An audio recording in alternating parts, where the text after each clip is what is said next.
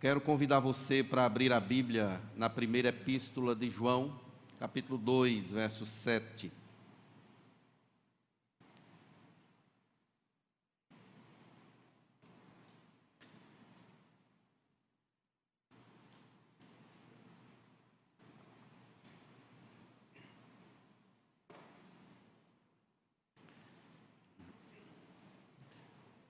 Primeira Epístola de João, capítulo 2, verso 7. Nós vamos ler até o verso 17. Eu peço a você para ficar bem atento à leitura da palavra de Deus.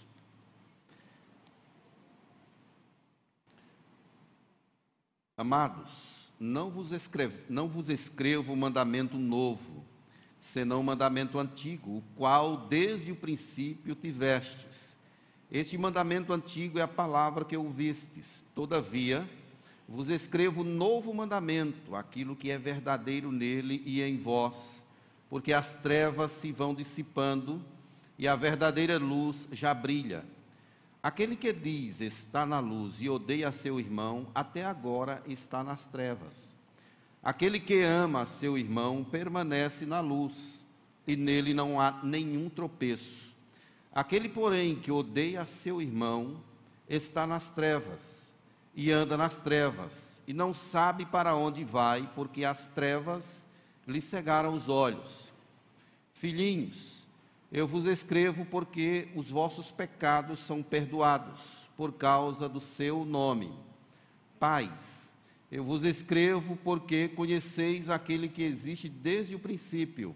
Jovens, eu vos escrevo porque tendes vencido o maligno. Filhinhos, eu vos escrevi porque conheceis o Pai. Pais, eu vos escrevi porque conheceis aquele que existe desde o princípio. Jovens, eu vos escrevi porque sois fortes, e a palavra de Deus permanece em vós e tendes vencido o maligno. Não ameis o mundo, nem as coisas que há no mundo. Se alguém amar o mundo, o amor do Pai não está nele. Porque tudo que há no mundo, a concupiscência da carne, a concupiscência dos olhos e a soberba da vida, não procede do Pai, mas procede do mundo. Ora, o mundo passa, bem como a sua concupiscência. Aquele, porém, que faz a vontade de Deus permanece eternamente. Amém. Vamos orar? Deus, nos dê a graça de entendermos a tua palavra. Jamais, ó Deus, a sabedoria humana seria capaz de compreendê-la, mas através da tua bênção, da graça, da iluminação do teu espírito, é possível entender o recado do Senhor para a nossa vida nesse momento. Em nome do Senhor Jesus, abençoe a minha mente, a minha fala, em nome do Senhor e para a glória do Senhor. Amém. Meus irmãos, João é o autor dessa epístola, ele tem nessa faixa de 90 anos. Essa epístola ela foi escrita da igreja de Éfeso por volta do ano 95. João morreu no ano 98 depois de Cristo. João é pastor em Éfeso, Éfeso e dirige essa carta às igrejas chamadas igrejas da Ásia Menor ele é o último dos apóstolos. Todos já haviam morrido e João ainda está lá, pastoreando, trabalhando e ensinamentos estavam invadindo a igreja, ensinamentos errados, heresias malignas estavam invadindo a igreja na época. Dentre elas, o gnosticismo.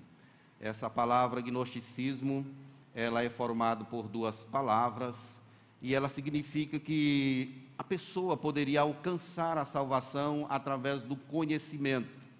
Os gnósticos, eles não acreditavam em Jesus, na encarnação de Jesus, porque eles faziam uma separação.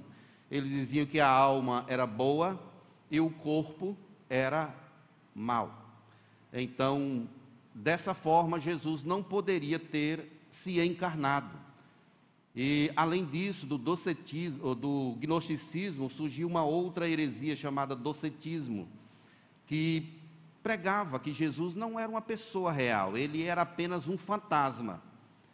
Então, essas duas heresias estão entrando, valendo mesmo, na igreja do primeiro século, assolando tudo. Alguns irmãos estavam confusos, e João escreve estas cartas exatamente para orientar a igreja, é, recomendando à igreja para permanecer firmes em Jesus. E ele diz no capítulo 1, assim: Nós vimos com os nossos olhos, eu vi, e não estou falando de algo que me disseram, eu vi, as minhas mãos apalparam eu vi. Então, João está mostrando, é, fazendo um contraponto a esses ensinamentos equivocados, falando que Jesus foi real. Ele de fato se encarnou, ele viveu entre nós, ele comeu a nossa comida, ele morreu na cruz. Então, João tá, é testemunha ocular dos grandes feitos e da vida do Senhor Jesus. Essa palavra de encorajamento ele está trazendo aí para a igreja. Então, João, que escreve essa, essas epístolas, é o mesmo que escreveu o Apocalipse e escreveu também o Evangelho. Ele tinha um outro irmão que também era apóstolo, que era Tiago. Eles foram chamados de filhos do trovão. Então, João escreve essa carta para proteger a igreja do engano dos homens.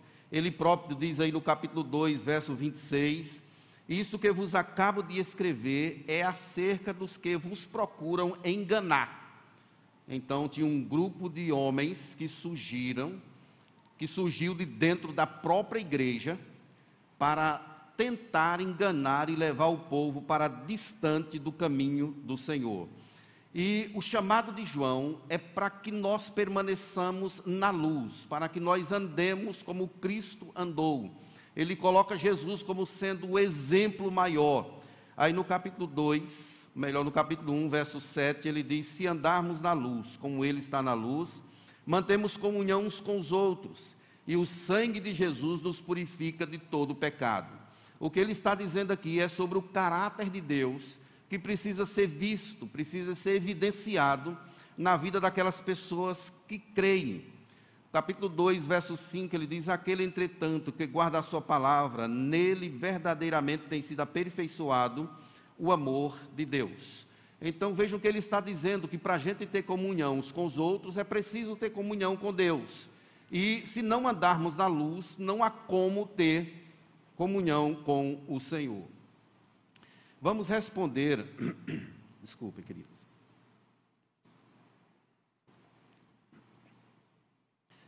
à luz do capítulo 2, a gente vai responder uma pergunta aí. E a pergunta é o seguinte: quais são as marcas das pessoas que andam com Deus? É sobre isso que ele vai tratar aqui.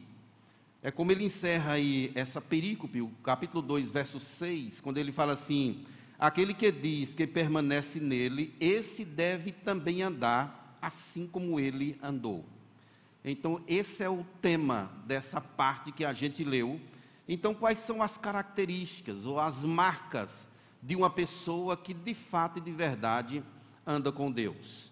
E a primeira marca é mostrada por João aí a partir do verso 7, que é essas pessoas, elas têm um amor abnegado. A base desse amor que é exercido pelos filhos de Deus é o amor do próprio Deus de posse dessa verdade, nós somos capazes de amar até os nossos inimigos. Aí no capítulo 4 dessa mesma epístola, verso 10, ele diz assim: Nisso consiste o amor, não em que nós tenhamos amado a Deus, mas que Ele nos amou e enviou o Seu Filho como propiciação pelos nossos pecados. Então a base que João está dizendo aqui, para que nós exercitemos o amor, é o amor de Deus. Sem esse amor, nós não conseguimos amar. Não há como. Essa mesma premissa, ela serve para a questão do perdão. Por que, que nós somos capazes de perdoar qualquer ofensa? Não, isso não vem de nós, não é uma atribuição própria. Isso é um reflexo do amor e do perdão de Deus que a gente traz em nossa vida. João se dirige à igreja dizendo que Deus nos amou primeiro e dessa forma nós devemos amar. Jesus, ele é a propiciação pelos nossos pecados. Ele é o advogado quando nós pecamos. Então, esse relacionamento, esse amor de Jesus abnegado, ultra circunstancial, ele reflete na nossa vida e faz a gente ter um tipo de relacionamento com as outras pessoas de forma que agrade ao coração do Pai. João diz aí que não fala mandamento novo. Verso 7, amados, não escrevo mandamento novo, senão o mandamento antigo. É claro que esse mandamento do amor, João está tirando ele lá do Antigo Testamento. Levítico, capítulo 19, verso 18, fala sobre essa importância do povo de Deus viver nessa prática do amor o tempo todo. O que João está dizendo aqui, que não está falando do mandamento novo, é que ele está dizendo assim: olha, eu estou falando de um assunto que vocês já conhecem, vocês já leram na Bíblia, vocês sabem disso. Então, amem uns aos outros. Mais uma vez, ele está fazendo aqui um contraponto aos ensinamentos gnósticos que distanciavam o povo de Deus, que viviam uma fé desprovida dessa prática relacional que precisaria haver no meio da igreja. Vejam que no verso 8 ele usa aí uma conjunção adversativa, falando: Todavia vos escrevo novo mandamento, aquilo que é verdadeiro, nele e em vós, porque as trevas se vão dissipando e a verdadeira luz já brilha. O que João está dizendo aqui com o novo mandamento é que ele está ampliando, fazendo uma ampliação daquilo que Levítico havia colocado, como essa questão do amor. E Jesus, primeiramente, fez isso. Jesus mandou que os seus discípulos amassem ao próximo como a ele próprio. Isso é uma ampliação daquilo que estava sendo dito lá no livro de Levítico. Novo mandamento nos, vos dou. João 13, 34, 35. Novo mandamento vos dou, que vos ameis uns aos outros, assim como eu vos amei. Nisto conhecerão que sois meus discípulos se tiverdes amor uns pelos outros. Jesus ampliou e colocou esse sinal do amor da igreja como sendo uma marca do verdadeiro cristão. Mateus 5,44 tem um desafio mais profundo ainda para o povo de Deus. É quando Jesus ensina dizendo assim: Eu, porém, vos digo: amai os vossos inimigos e orai pelos que vos perseguem. Amai os vossos inimigos e orai pelos que vos perseguem. É um tipo de amor diferente que é refletido diretamente do amor de Deus. Se lembram que Deus nos amou quando nós éramos seus inimigos? É exatamente essa ampliação que João está mostrando aqui. O amor de Jesus é uma referência para todos nós, a vida dele é uma referência. Fazendo a conexão com o que ele tratou no capítulo 1, João está se dirigindo a pessoas que dizem que andam na luz. Se você anda na luz, você tem essa marca do amor em sua vida. Agora vejam só, o crente verdadeiro, ele não pode ter ódio de ninguém. Ele não pode ter ódio de absolutamente ninguém. Se tem alguém aqui me ouvindo, ou fora daqui que me ouve também pela internet, ou vai ouvir depois, se você é crente, não pode haver uma pessoa que você não consiga perdoar. Mas, pastor, essa pessoa me fez uma ofensa que eu não consigo. Você fez pior do que essa pessoa. Nós matamos o Filho de Deus. Nós somos culpados pela morte de Jesus. Então, se a gente tem como base esse amor, nós podemos perdoar, amar e perdoar qualquer pessoa. Não importa a situação que você vive. E olhe que para perdoar alguém, você não precisa que o outro se arrependa. Não é com a outra pessoa, é com Deus. Se a sua perspectiva é vertical, você não está nem aí para outra pessoa, no sentido de não importa o que ela fez. O meu compromisso é com Deus. Eu sei que existem mágoas que são profundas. Mas não há nada que Deus não consiga perdoar. O seu pecado foi longe, a graça de Jesus foi maior. Então, o que não pode haver é crente com o coração cheio de ódio. Raiva, porque é uma espécie de contradição àquelas pessoas que andam na luz. Então pense na sua vida agora. Você tem dificuldade de amar? Tem dificuldade de perdoar? É tempo de você pedir graça ao Senhor, orar por isso, porque a premissa maior dessa tratativa é de que Deus é luz e não há nele treva nenhuma, diz o capítulo 1, verso 5. Se Deus é luz, os seus filhos também estão na luz. E devemos viver dessa forma, exaltando, glorificando a pessoa de Deus com os nossos atos. Aí no capítulo 2, ainda, verso 11, ele diz assim: Aquele que odeia seu irmão está nas trevas, e anda nas trevas, e não sabe para onde vai, porque as trevas lhe cegaram os olhos. Ou seja, João está tratando de pessoas que estão completamente perdidas, andam nas trevas, estão cegas, estão perdidas, não sabem para onde vai. Então essas pessoas elas estão absolutamente perdidas, estão em trevas. Mas os filhos da luz precisam andar como Jesus andou. Precisam andar como Jesus andou. Na prática, meus irmãos, nós precisamos desenvolver laços de afetividade uns com os outros. Uma igreja grande como as graças, é muito fácil a gente viver uma espécie de isolamento. Se a gente não cuidar, a gente se isola ou então somos isolados pela própria cultura, pelo próprio tamanho da igreja. Mas nós temos de lutar sempre contra essa barreira, ou contra esse muro que tenta se erguer em nosso meio. Não é possível se aproximar de todos, não é possível conhecer a todos, mas em nosso coração precisa ter essa intencionalidade de nos aproximar de todo, de abrir espaço para todos, de amar a todos, de cuidar de todos. De repente você fica sabendo que na igreja tem é, uma pessoa que está doente, um irmão seu, da sua família. Você não pode ser indiferente a isso. Você precisa fazer algo uma visita, uma palavra, um telefonema. Isso é o cuidado, é uma manifestação de amor, é a prática que nós devemos ter o tempo todo. É o amor abnegado que precisa haver em nosso coração de cuidar uns dos outros a cada dia. De nos perdoar, de aprender uns com os outros, de se interessar pelo outro. É claro, meus irmãos, que o contrário da palavra amor não é o ódio necessariamente, mas é a indiferença. Não tem nada que fere mais do que a indiferença.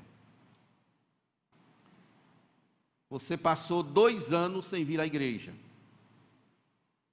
Ninguém notou sua ausência, ninguém lhe viu, ninguém soube. Você voltou e foi abraçado como se estivesse ali todo domingo nós precisamos quebrar essas coisas, pedir ao Senhor que nos dê a graça de nos aproximar cada vez mais uns dos outros. Olhe o que Provérbios nos ensina, 21, 13. O que tapa o ouvido ao clamor do pobre, também clamará e não será ouvido. O que tapa o ouvido o clamor do pobre, também clamará e não será ouvido. João, ele é um apóstolo afetivo. Todo o tempo ele está chamando o seu povo de amados, filhinhos. Ele se dirige à igreja nesse sentido, demonstrando cuidado com ela. Então, a, a primeira marca de alguém que anda com Deus é o amor abnegado. Mas tem mais. Uma outra marca de gente que anda com Deus é uma identidade perceptível é isso que ele trabalha aí dos versos 12 até o verso 14. Ele chama de filhinhos. Essa palavra na língua original significa criancinhas. Ele vai usar essa expressão sete vezes aqui nessa epístola, se referindo à comunidade, se referindo às igrejas, chamando de criancinhas. É como se fossem os filhos dele. Mas ele usa aí outras palavras, chamadas de pais, depois chama de jovens Aqui não diz respeito a uma distinção de faixa etária, crianças, jovens, pais. João está falando aqui a respeito de uma comunidade geral, usando o termo filhinhos e também usando essa questão da maturidade, chamando jovens, pais. Vejam que ele muda o verbo, ele diz assim no verso 12: Filhinhos, eu vos escrevo. E aí no verso 14 ele diz: Filhinhos, eu vos escrevi. Aqui tem uma grande discussão entre os comentaristas: escrevo, escrevi, mas não quero entrar nesse mérito. O fato é que João se dirige aqui à igreja, chamando essa igreja para viver essa nova identidade que ela tem com Cristo. E tem aqui alguns registros nessa passagem que mostra esse caráter, essa identidade do verdadeiro cristão. Vejam que João diz aí que as pessoas é, que estão em Deus, elas tiveram os seus pecados perdoados, diz o verso 12 Filhinho, eu vos escrevi porque os vossos pecados são perdoados por causa do seu nome. O que, que é isso? Isso aqui é identidade. Nós tivemos os nossos pecados perdoados. Jesus nos livrou daquele pecado mortal, hereditário, aquele pecado que tinha poder para levar o homem para o inferno ele não se aplica mais às pessoas que estão em Deus, que estão em Cristo, porque Jesus perdoou os nossos pecados. E nós precisamos relembrar sempre disso, porque nós temos um acusador que é Satanás. Ele vive o tempo todo nos acusando, querendo tirar de nós a força, a coragem de nos aproximar de Deus querendo nos trazer culpa, querendo nos trazer derrota. Mas se lembre disso, filhinhos, eu vos escrevo porque os pecados de vocês já são perdoados. Que negócio maravilhoso é esse, meus irmãos? Nós cometemos algo horrendo, terrível, mas Jesus nos perdoou. Se você ler o capítulo 2, verso 2, ele diz aí que Jesus é a propiciação pelos nossos pecados e não somente pelos nossos, mas pelos do mundo inteiro. Ele é a propiciação, essa palavra vem de propiciatório, que era uma bacia onde eram oferecidos os sacrifícios. Então Jesus próprio sacrificou-se em nosso lugar. Entendendo mais essa questão da identidade, que é fácil de perceber, o verso 12 diz que ele perdoou os nossos pecados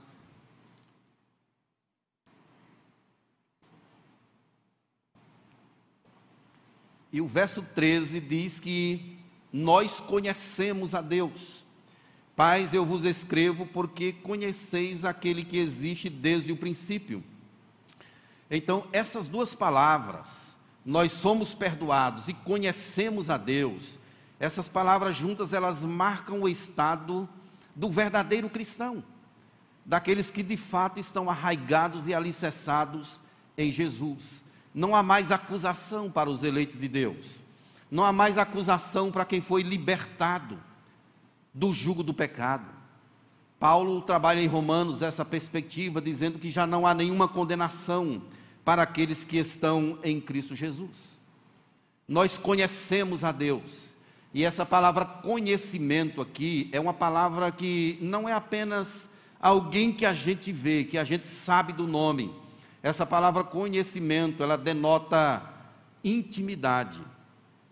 É uma palavra que é utilizada no Antigo Testamento para tipificar o relacionamento do homem com a mulher. Então, fulano conheceu fulano. Então, essa expressão é uma expressão de intimidade. Quando João está dizendo aqui que nós conhecemos a Deus, ele está dizendo que nós nos tornamos íntimos dele, porque nós nos tornamos seus filhos seu povo, propriedade única, exclusiva do Senhor. Nós temos intimidade com Deus, e isso tudo é um ato de graça. Deus olhou para nós e nos permitiu que nós o conhecêssemos. Olha que nós não conhecemos tudo sobre Deus, Ele é infinito e nós somos finitos. A nossa mente não consegue contemplar a grandeza de Deus em sua totalidade, mas Ele nos deixou meios maravilhosos para que nós o conhecêssemos cada vez mais. Um desses meios é a própria natureza.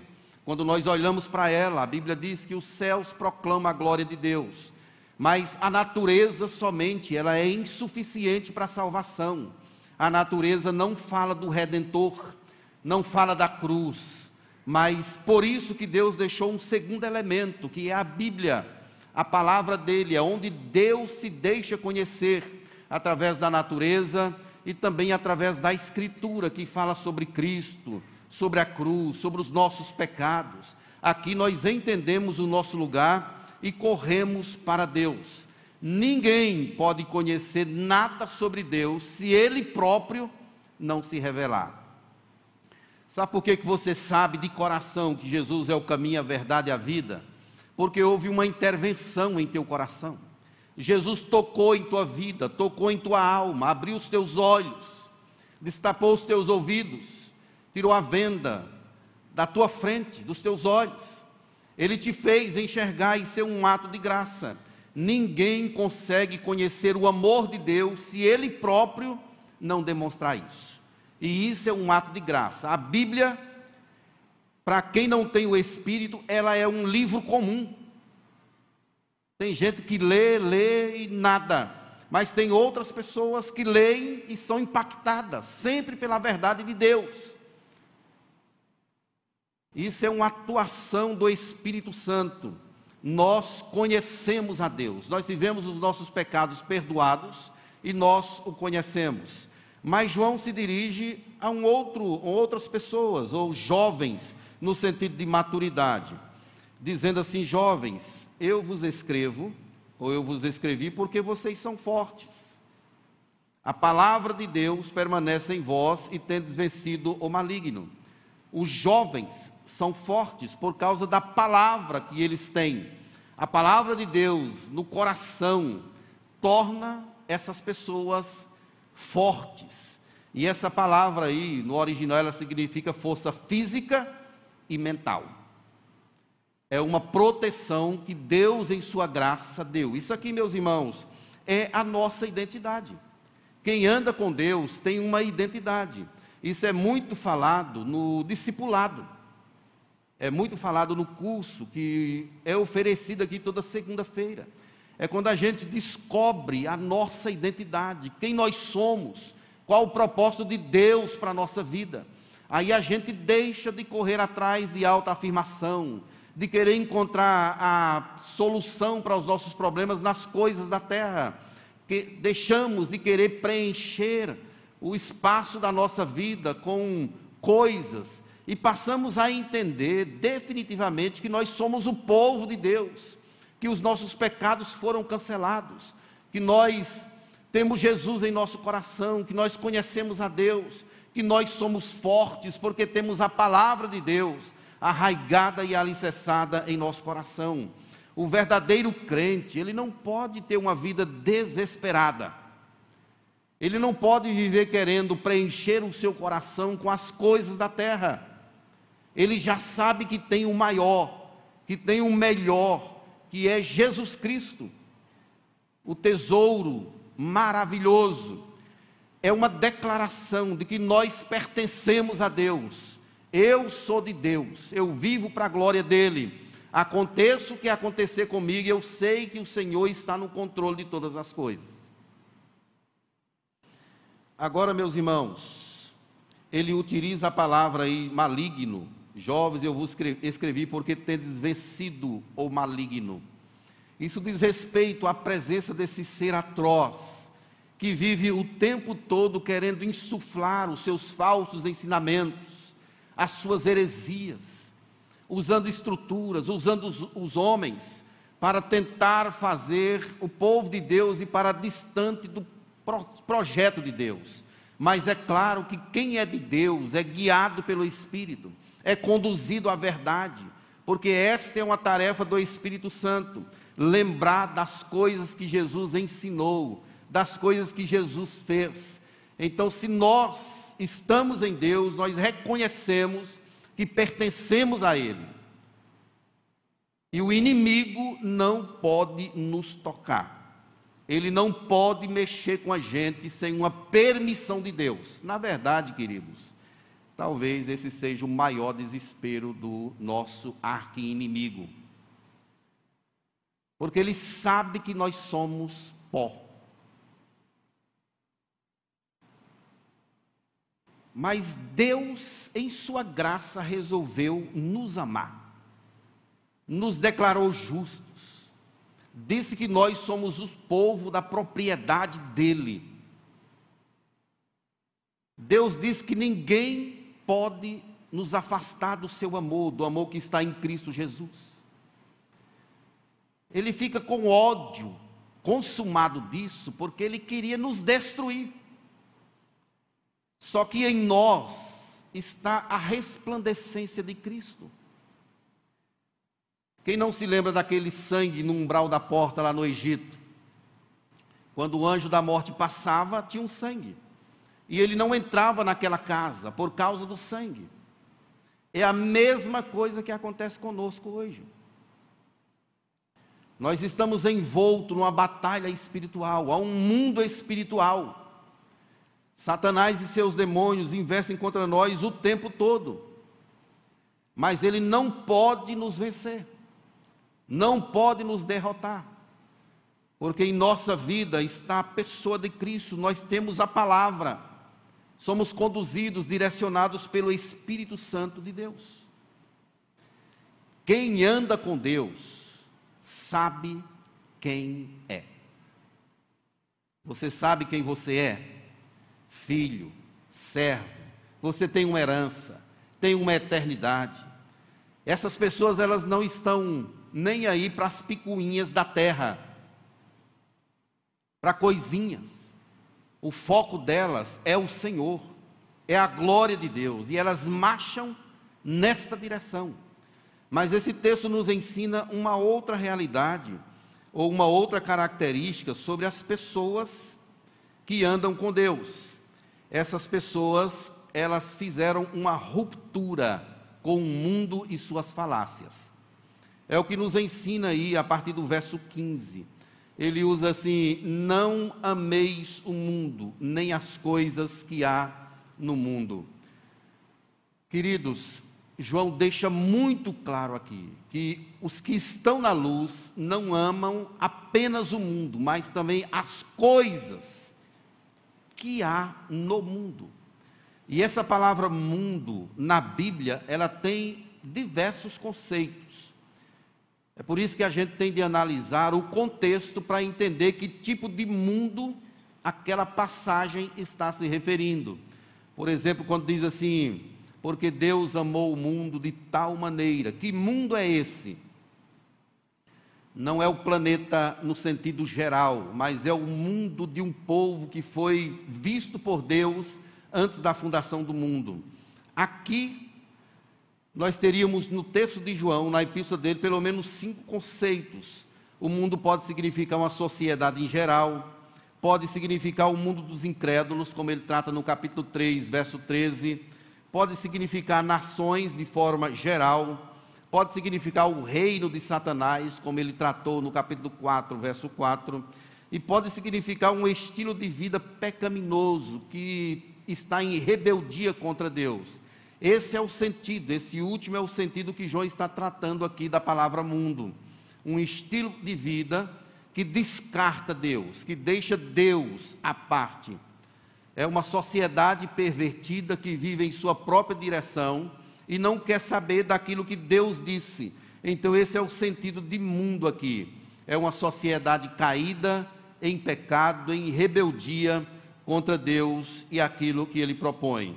Mas veja a palavra de João: não ameis o mundo, nem as coisas que há no mundo. É um chamado de Deus para quem está na luz, para quem vive com Deus. Por que, que nós não devemos amar o mundo? Essa resposta aqui, João nos dá ela, pelo menos é, em três situações. Por que, que a gente não deve amar o mundo? Primeiramente, porque o mundo, o amor ao mundo e o amor a Deus são excludentes. Eles não se misturam. É isso que ele diz aí no verso 15.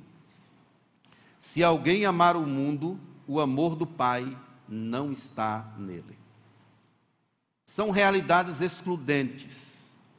Se você diz que ama a Deus, não pode amar um sistema que, se, que está em rebeldia contra Deus. É uma situação bem difícil para nós, meus irmãos, porque nós estamos no meio dessa situação. Nós estamos no olho do furacão. O tempo todo somos flertados com um sistema que é contra Deus. Ele está tipificado nas estruturas sociais, na forma como o homem sem Deus vive, nas ideologias políticas e etc. Há um sistema do mundo que é contra Deus. E essa palavra de João aqui, ela é direcionada a mim e a você. Não amem esse sistema. Por que, que nós não podemos amar? Porque o amor a Deus e o amor ao sistema, eles não se misturam. São realidades altamente excludentes. Se você amar o mundo, o amor do Pai não está em você. É uma realidade dura que ele diz aqui. Agora vejam mais profundamente como Tiago fala, capítulo 4, verso de número 4.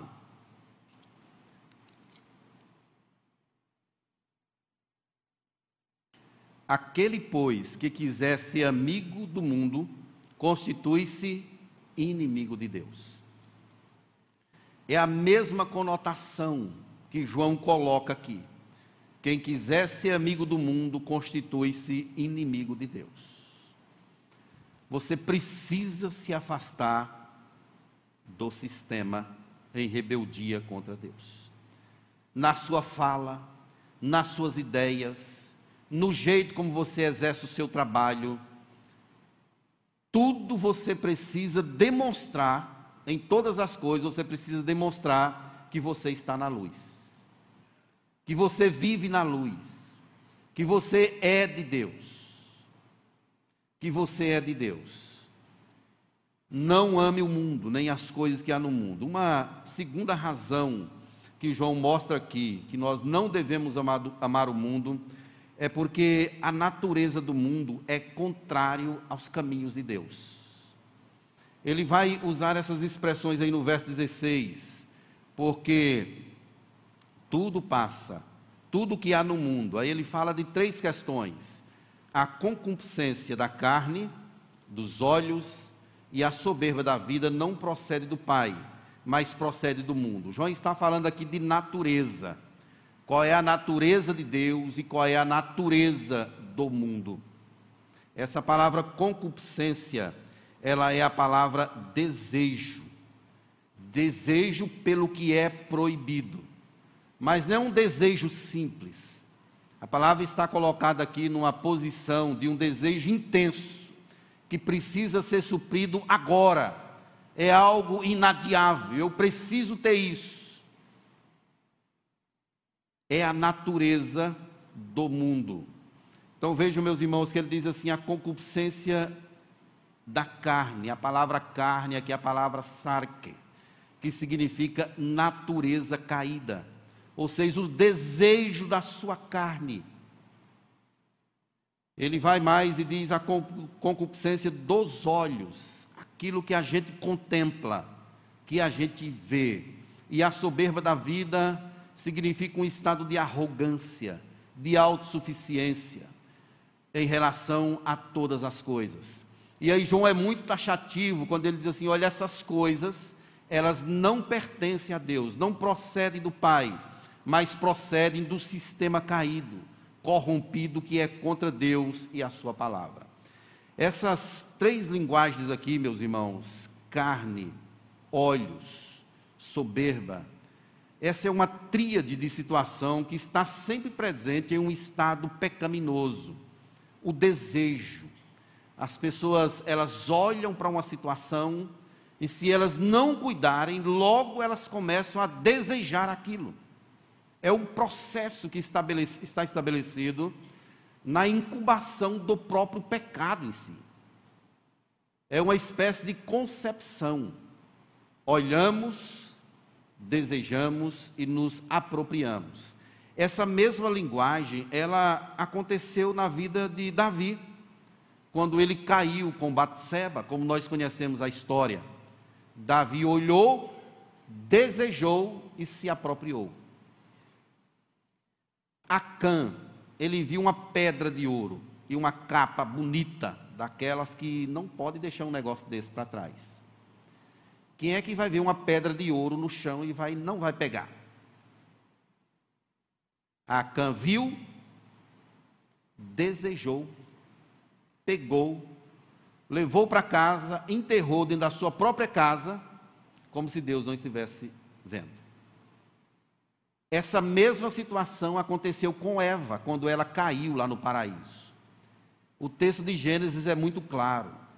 Ela viu, desejou pegou, se apropriou.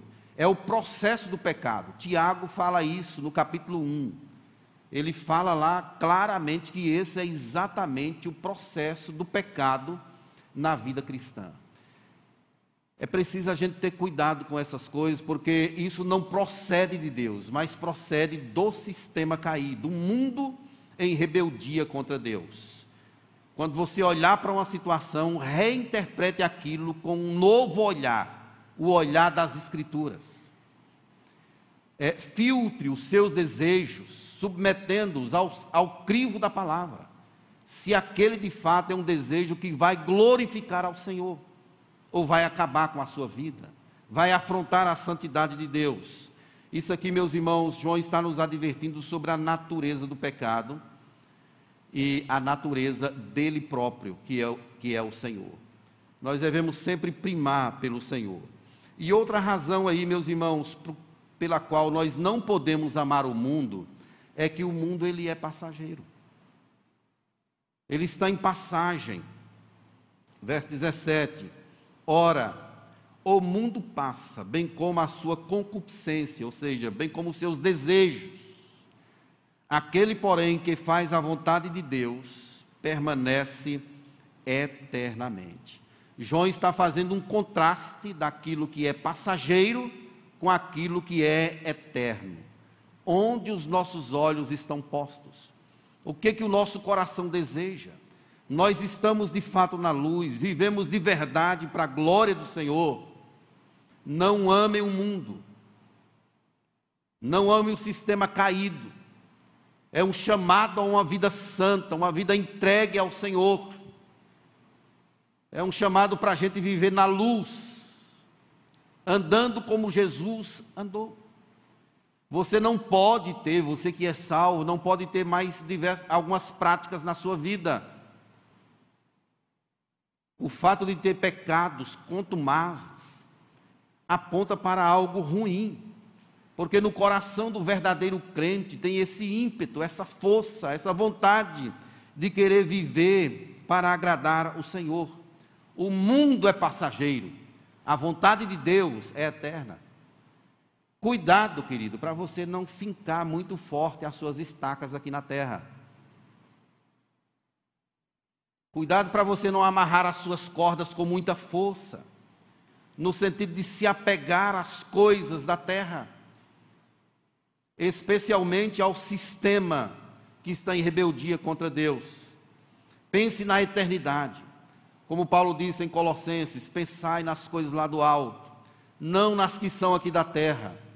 Nós devemos viver sempre nessa expectativa da eternidade, meus irmãos, porque o mundo está passando, ele é passageiro. Vai chegar um dia em que Deus vai colocar um ponto final nessa história as coisas aqui estão sendo entesouradas para o dia da calamidade eterna. Nós não precisamos, não podemos viver apegados demasiadamente às coisas aqui da terra.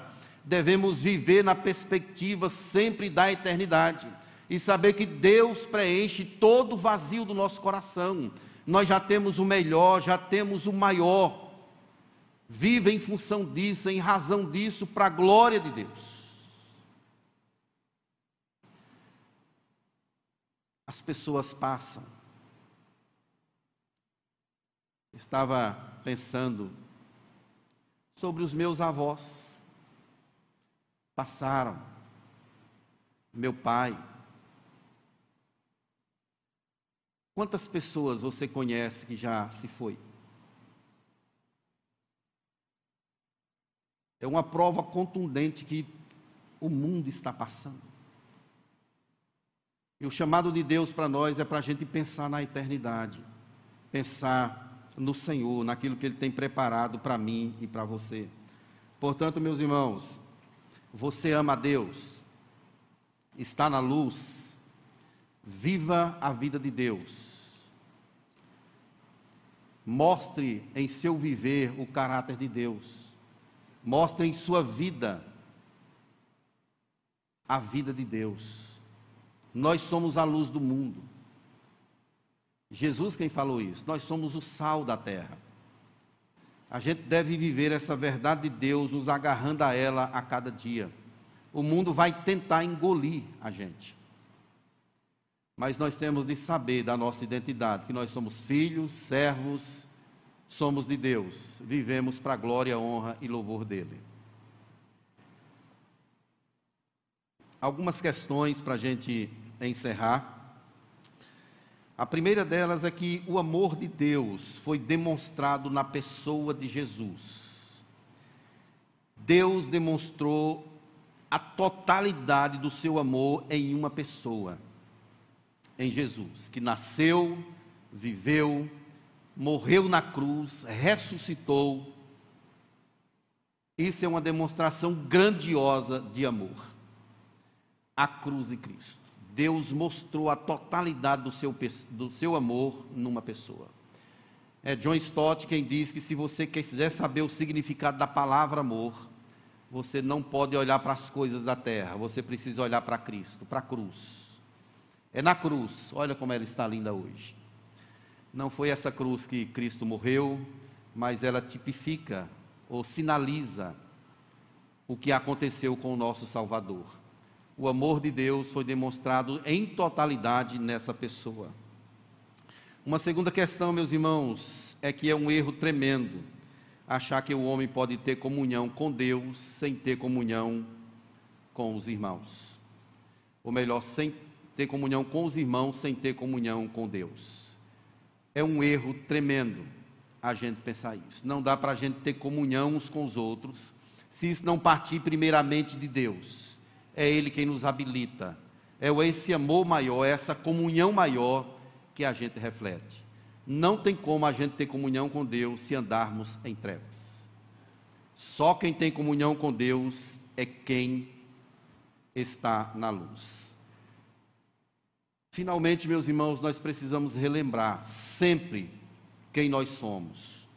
Nós somos os filhos de Deus, o povo de Deus, chamado antes da fundação do mundo, ou visto antes da fundação do mundo, sinalizados para o louvor e glória do Senhor. Então, nós precisamos relembrar isso o tempo todo. Precisamos saber que os nossos pecados foram perdoados. Você sabia que tem crente que às vezes sofre por causa disso?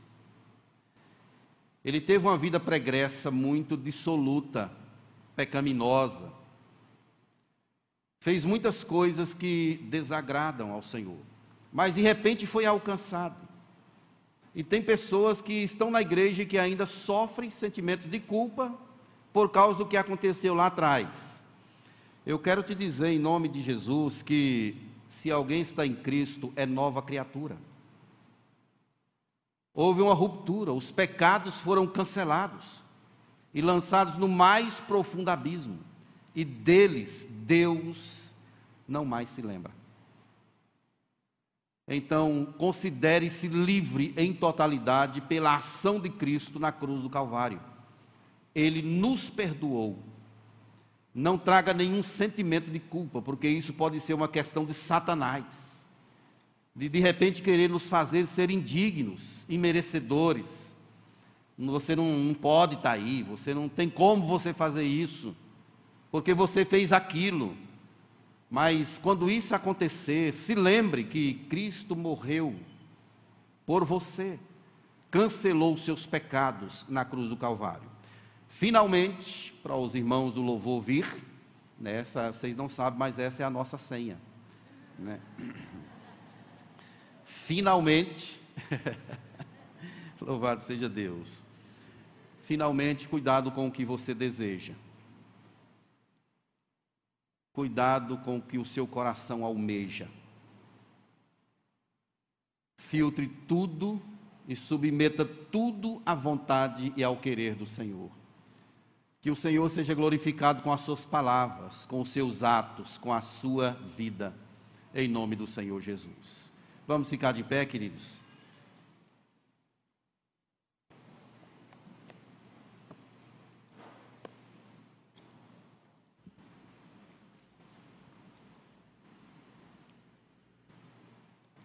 O meu desafio é para que você continue andando com Jesus. O chamado dele não é simplesmente para você cumprir uma agenda humana. O chamado de Jesus é para você andar com ele, viver com ele sempre. Vamos fazer uma oração? Deus amado, queremos colocar essa palavra diante do Senhor colocar os nossos corações em tua presença. Pedimos a tua graça agora. Espírito Santo, vem sobre nós. Alimente a nossa vida com as verdades do teu evangelho. Nos dê a graça de entendermos a nossa posição. Nos dê a graça de agradar ao Senhor com os nossos atos, com a nossa fala, com aquilo que pensamos. Que tudo seja usado para a glória do teu nome. E sonda, ó Deus, os nossos corações Vê se há nele algum caminho mau e guia-nos por teu caminho eterno. Em nome de Jesus, derrame sobre nós a tua bênção agora, para a glória do teu nome. Amém.